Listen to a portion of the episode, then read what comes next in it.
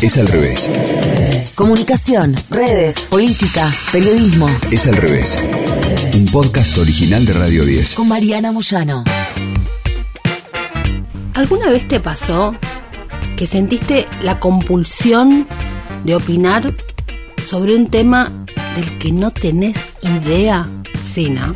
¿Te pasó también que alguna vez estando en las redes te corrijan, por ejemplo, y en lugar de decir, sí, es verdad, tenés razón, estoy equivocado, te empezás a dar máquina y seguís en tu posición hasta extremarla? A todos nos pasa eso. ¿Qué es lo que hacen las redes sociales que estimulan aún más el convertirnos en cabeza duras hasta llegar a ser prácticamente un troll? Hay un caso que ocurrió en Twitter que tan extremo fue que se convirtió, para mí por lo menos, en una categoría. La coribaumerización. ¿Escuchaste hablar alguna vez?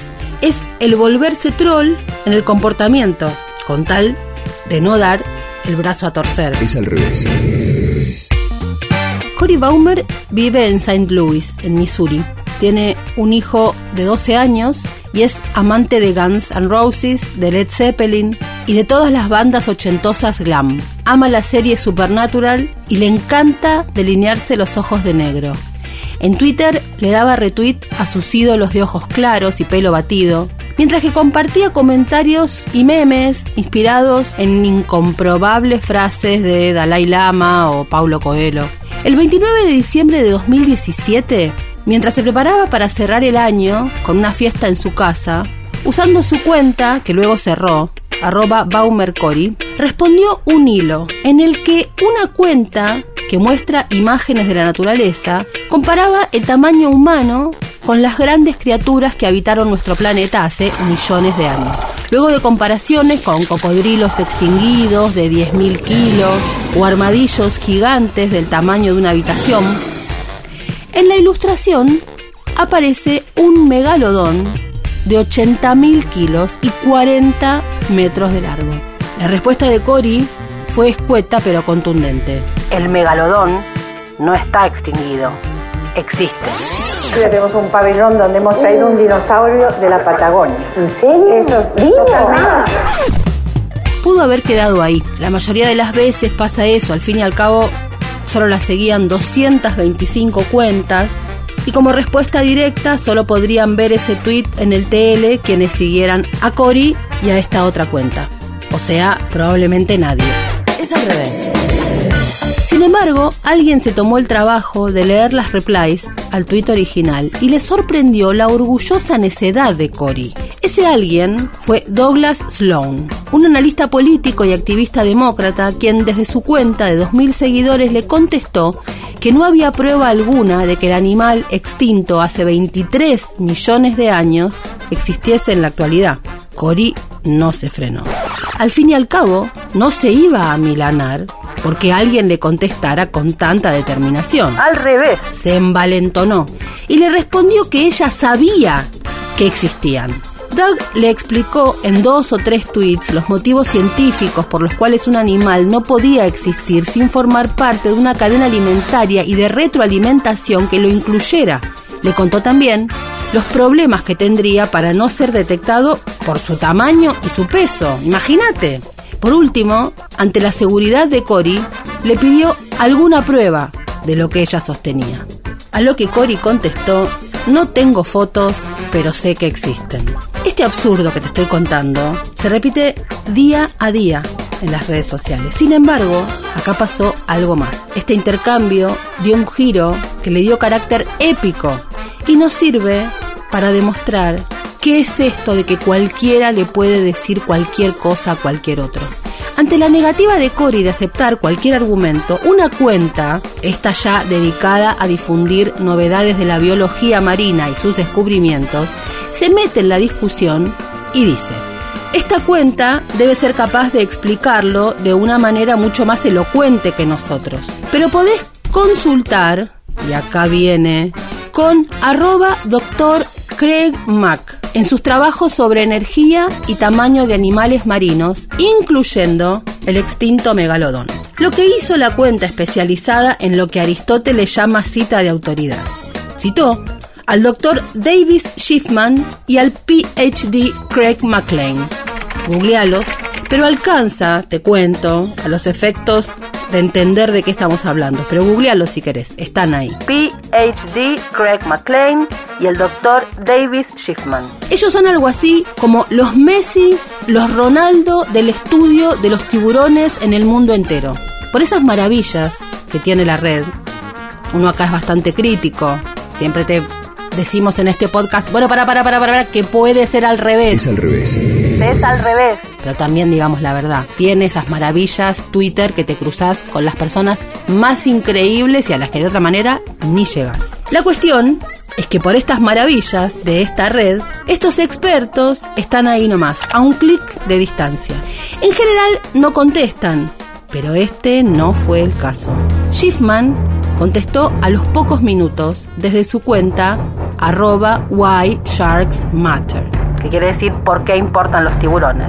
Con un preciso, el megalodón está extinto. No hay absolutamente ninguna duda acerca de eso. No hay ninguna, repito, ninguna evidencia de su existencia que no sean, obviamente, fotos trucadas o videos falsos. Cory sintió que era el momento. A mayor autoridad del otro lado, mayor confianza en sus sensaciones. Sin sonrojarse, contestó. No sabemos lo que puede existir o no. ¿Quién puede saberlo? Ustedes dicen que no. Yo digo que sí. Es mi derecho. Mientras leía, ¿sabes de qué me acordé? ¿Te acordás de ese capítulo de Friends en que Phoebe discute con Ross y que le dice, no podés poner ni medio minuto en duda tus teorías? Las teorías es la ciencia. Demoledor. En un segundo hace caer todo bajo el argumento, ustedes dicen que no, yo digo que sí, es mi derecho. Esta Cory estaba llevando al extremo el humor de Phoebe en Friends. Es mi derecho, mi derecho a decir lo que sea. Por supuesto que todos tenemos derecho a expresarnos. Ahora, eso no implica que toda opinión tiene que ser tomada con el mismo valor. La diferencia entre quien sabe, estudió, comprobó y trabajó en un tema en las redes tiende a desaparecer. Repito y adhiero a lo que dijo arroba Why Sharks Matter. No hay evidencia alguna de que el megalodón exista en la actualidad. El megalodón está definitivamente extinto, sumó McLean. Y decidió no basarse en su voz autorizada, sino en datos científicos. Le explicó a nuestra valiente representante del twitterismo, troll y ágrafo, Cory, por qué no existen. Argumentó también acerca de cómo se encuentran sus restos fósiles, le contó del carbono 14 y las técnicas de medición, la instruyó sobre las necesidades alimenticias de una bestia de ese tamaño y la imposibilidad de esconder la existencia de un espécimen de ese porte. Cory contestó impasible. No confío en que la gente que vio al megalodón dé pruebas, porque el gobierno mira las redes. Por otro lado, creo que deberías sentar tu culo en la silla e investigar. Yo ya investigué, ahora es tu turno de investigar un poco al respecto. ¡Boom! Bomba atómica. Cory, en un pase magistral de necedad, acabó de mandar al señor que tiene más papers publicados sobre tiburones y megalodones extintos en la historia de la ciencia a que haga un poco de investigación y vuelva. La respuesta perpleja del experto fue memorable. ¿Usted se da cuenta que literalmente está teniendo una conversación con dos de los principales investigadores a nivel mundial sobre animales grandes y tiburones? Es al revés. Cory, hemos dedicado nuestra vida a esto. Cory infló pecho troll y respondió por última vez. No fui a la escuela ni tengo tantos títulos, pero soy una fanática desde siempre de lo paranormal y una geek de la prehistoria. He visto muchísimos programas desde que tenía 12 o 13 años. Jaque mate ciencia moderna. Las Cori son las dueñas de las redes sociales y de la agenda pública. Cori es el extremo y por eso para nosotros ya es un meme.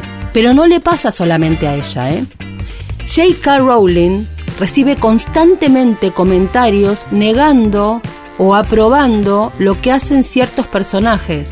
Cuando alguien le comenta, ella explica que quiso decir otra cosa y el troll contesta sin presión. ¿Qué me importa que seas la autora? Yo soy fanático y pienso distinto. En el Mundial 2018 tuvimos una perlita al respecto. Cuando Croacia destrozó a Argentina, muchos salieron a hablar del valor, el coraje y el empuje de los jugadores. Parodiando esos tweets, una santafesina, arroba seinicienta, tuiteó, apenas terminado el partido, Luka Modric vio cómo fusilaban a su abuelo. Escapó de un campo de concentración, estudió ingeniería en recursos hídricos, imprime brazos 3D para chicos amputados y da entrevistas en español. En su tiempo libre hace agricultura hidropónica para ayudar a los países fronterizos. Tuvo 2.200 retweets en su cuenta y más de 50.000 en cuentas que no dudaron de la parodia, incluso muchos medios. Una de las cuentas que decidió robar el tweet sin citar fue un fanático del Real Madrid, equipo de Modric, quien consiguió unos 2.500 retweets y más de 400 respuestas.